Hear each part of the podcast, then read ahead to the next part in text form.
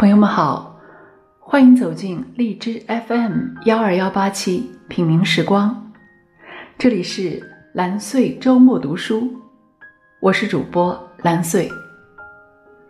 今天我将与大家分享沈从文的经典散文《时间》。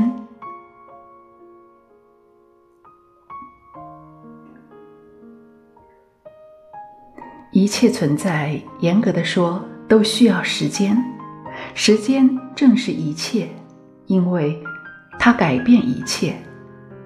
气候寒暑，草木荣枯，人从生到死，都不能缺少时间，都从时间上发生作用。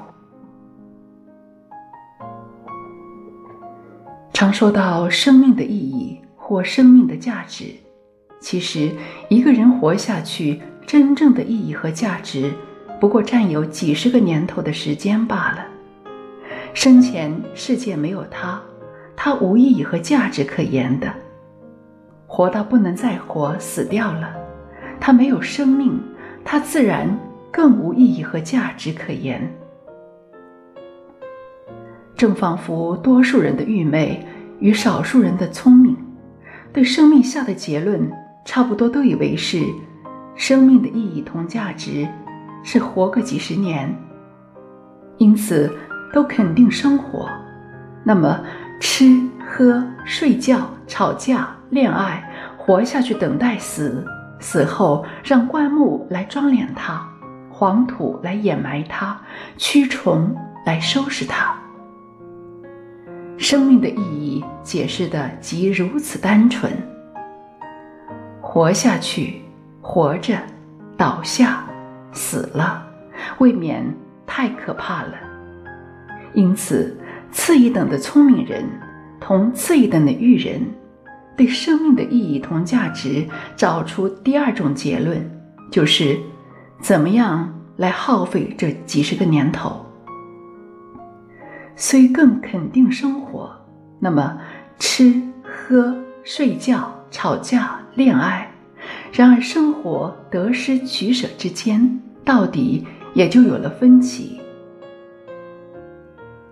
这分歧一看就明白的。大别言之，聪明人要理解生活，愚蠢人要习惯生活。聪明人以为目前并不完全好，一切应比目前更好，且竭力追求那个理想。愚蠢人对习惯完全满意，安于现状，保证习惯。在世俗观察上，这两种人称称呼常常相反。安于习惯的被呼为聪明人，怀抱理想的人却成愚蠢家伙。两种人即同样有个怎么来耗费这几十个年头的打算。要从人与人之间寻找生存的意义和价值，即或择业相同，成就却不相同。同样想征服颜色线条做画家，同样想征服乐器音声做音乐家，同样想征服木质铜牙及其他材料做雕刻家。甚至于同样想征服人生行为做帝王，同样想征服人心信仰做思想家或教主，一切结果都不会相同。因此，世界上有大诗人，同时也就有蹩脚诗人；有伟大革命家，同时也有虚伪革命家。至于两种人目的不同，择业不同，那就更容易一目了然了。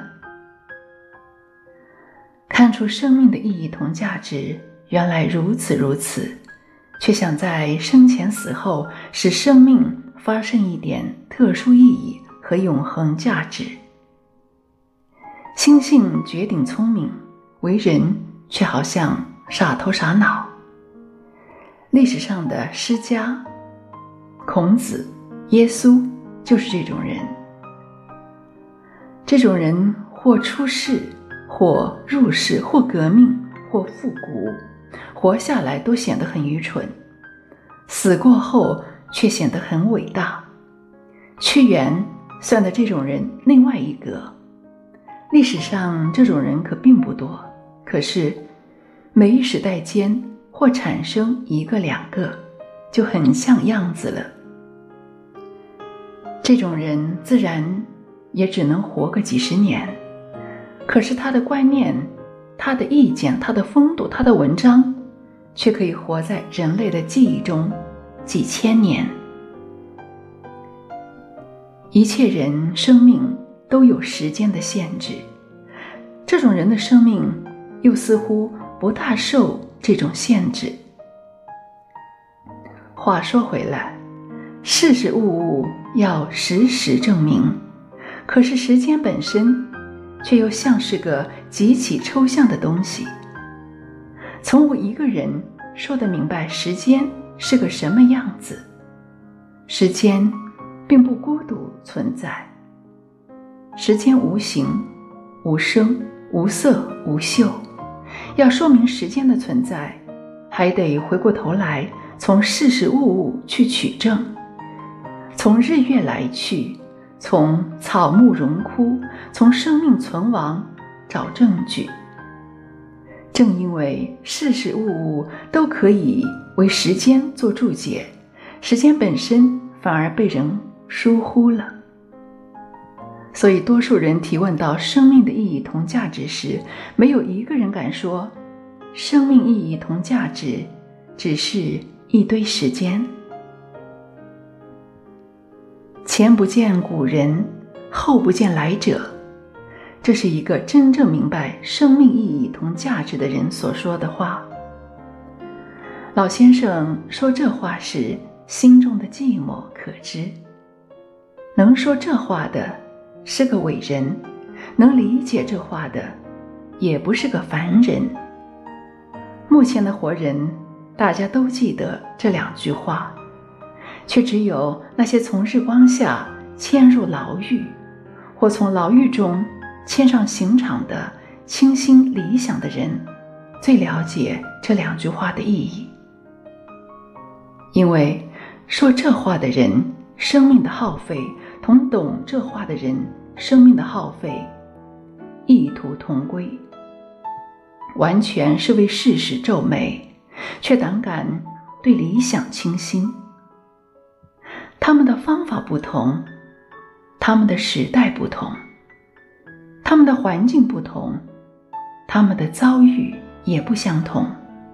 相同的是他们的心同样为人类向上向前而跳跃。